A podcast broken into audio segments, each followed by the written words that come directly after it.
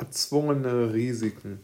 Mit diesem Thema möchte ich mich im heutigen Podcast auseinandersetzen, weil ich dieses Thema wirklich für sehr, sehr zentral halte. Wir machen uns ja alle immer alle möglichen Gedanken darüber, ähm, welche Risiken sich so in unserem Leben befinden. Ne? Das ist ja so ein ganz durchschnittlicher Gedanke, der eigentlich jedem immer irgendwo kommt. Ja, also ich denke, sehr viele Leute machen sich ja Gedanken darüber, was sie in ihrem Leben so an Risiken zu erwarten haben. Und ich glaube, dass die erzwungenen Risiken eigentlich die größeren Risiken sind oder die, die schwerwiegenderen Risiken. Und begründen möchte ich das wie folgt. Es ist natürlich völlig klar, dass es Risiken gibt, die immer da sind, also ja, die einfach zum Leben gehören. Ja, dazu gehört äh, der, der Straßenverkehr oder auch das Risiko, ähm, vielleicht äh, ähm, also persönliche Enttäuschungen, sagen wir mal, im privaten oder auch im beruflichen zu erleiden oder von Einzelpersonen enttäuscht zu werden oder so. Also da gibt es ja wirklich vieles, ähm, was, man, was man da anführen könnte, wie man enttäuscht werden kann. Aber man kann natürlich, oder wie man äh, einem Risiko der Enttäuschung, dass man das nicht vorbeugen kann. Man kann aber auch sich mit übertriebenen Gefahren oder sich übertriebenen Gefahren ausgesetzt sehen, die nicht unbedingt etwas äh, mit, dem, mit dem eigenen Leben und mit den eigenen notwendigen Risiken zum Leben zu tun haben, sondern es handelt sich bei vielen Dingen in unser aller Leben auch um erzwungene Risiken. Und erzwungene Risiken wiegen aus meiner Sicht noch einmal deutlich stärker als ähm, diese normalen Lebensrisiken. Dazu kann man ja jetzt vielleicht folgendes Beispiel geben. Wenn ein Mensch sozusagen sagt, okay, ich, ich möchte absolut nichts mit, äh, mit, mit, mit äh, sagen wir mal, der, äh, ich möchte absolut nichts mit der äh, globalen Erwärmung, sagen wir mal, zu tun haben. Wenn ich sage, ich, ich gehe in den Wald und, äh, und lebe dort gemeinsam mit den Tieren. Das ist ja eine legitime Position, die kann man ja haben.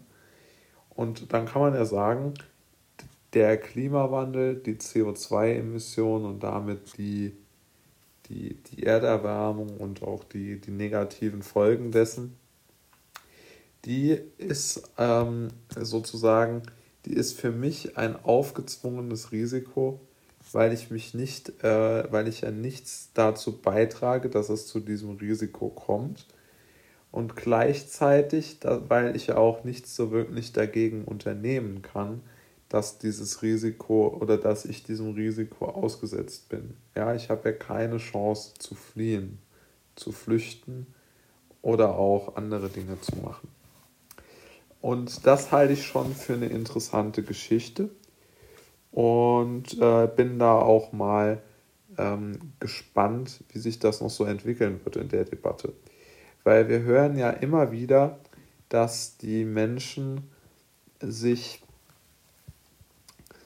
ähm, ja, ja, doch äh, immer mehr Gedanken zum Beispiel um diese Klimathematik machen aber, und äh, viele sagen ja auch, es wäre ein erzwungenes Risiko für sie, die, die Erderwärmung. Aber gleichzeitig tragen sie ja durch ihr Verhalten doch zur Erderwärmung äh, bei. Nicht alle, aber doch die allermeisten, mich im Übrigen eingeschlossen, ja. Und interessanterweise ist es ja so, dass dieses, dadurch, dass dieses Risiko ja freiwillig sozusagen eingegangen wird, machen sich doch relativ wenig Leute so wirklich Gedanken darüber, wie ihr persönlicher, ähm, wie ihre persönliche Performance in dieser Klimafrage zum Beispiel ähm, aussieht. Aber es lässt sich ja vielleicht auch auf den privaten Bereich übertragen. Zum Beispiel kann man sich ja gut vorstellen, es leben Leute in einer WG zusammen und die einen rauchen zum Beispiel viele Zigaretten und die anderen rauchen gar nicht. Dann ist ja dieser, dieses Passivrauchen, diese Passivrauchbelastung für die äh, Person, äh, die nicht äh, diese Zigaretten raucht, äh, dass äh, die einfach dort äh, keine solche, keiner solchen Gefahr ähm, ausgesetzt werden darf, ja eigentlich, weil es ja für sie ein erzwungenes Risiko darstellt. Und so kann man sich das ja vielleicht mal vorstellen, was ich mit erzwungenen Risiken meine und wieso die eigentlich unterschätzt sind. Ja?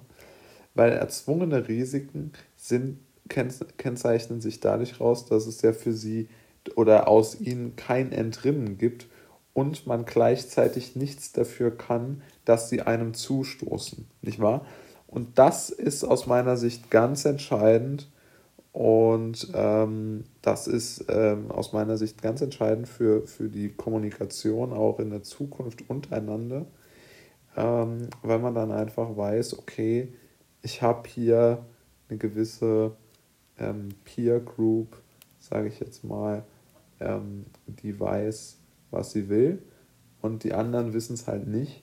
Und die Risiken, die die einen dann eingehen und andere möglicherweise gefährden, das ist sicherlich eine Debatte, die man, die man immer wieder führen muss. Und erzwungene Risiken, das ist eigentlich mein Kernpunkt, sollte man immer tunlichst versuchen zu vermeiden. Denn erzwungene Risiken führen zu Dilemmata, die man nicht nutzt oder die man nicht ähm, äh, revidieren oder die man nicht lösen kann, beziehungsweise die man nur dadurch lösen kann, dass man dieses Dilemma abschafft.